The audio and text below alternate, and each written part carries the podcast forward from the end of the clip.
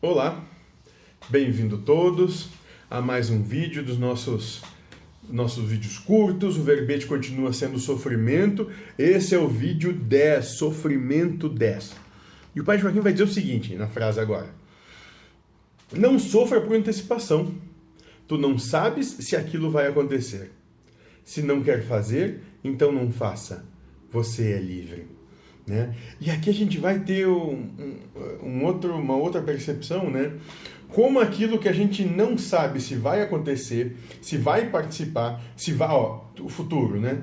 Como os nossos anseios em relação ao futuro nos propõem sofrimento. E ele vai dizer para nós: não sofra em relação a isso, não vale a pena, não resolve coisa alguma. Né? Quando acontecer, se acontecer, aí, aí se vê naquele momento.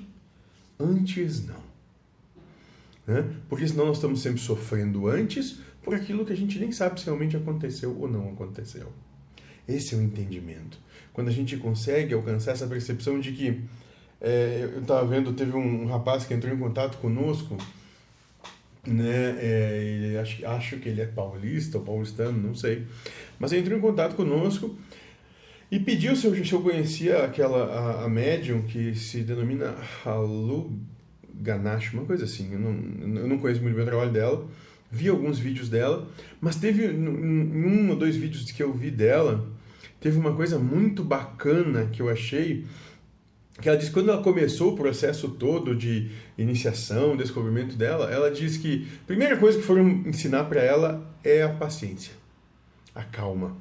E é uma coisa que eu, eu percebo muito no trabalho do mentor, que as pessoas chegam lá e perguntam dizer, calma, calma, as coisas têm tempo para acontecer, calma, até acontecer, se acontecer, quando acontecer, se pensa na situação. Agora calma, deixa, calma, paciência nesse momento.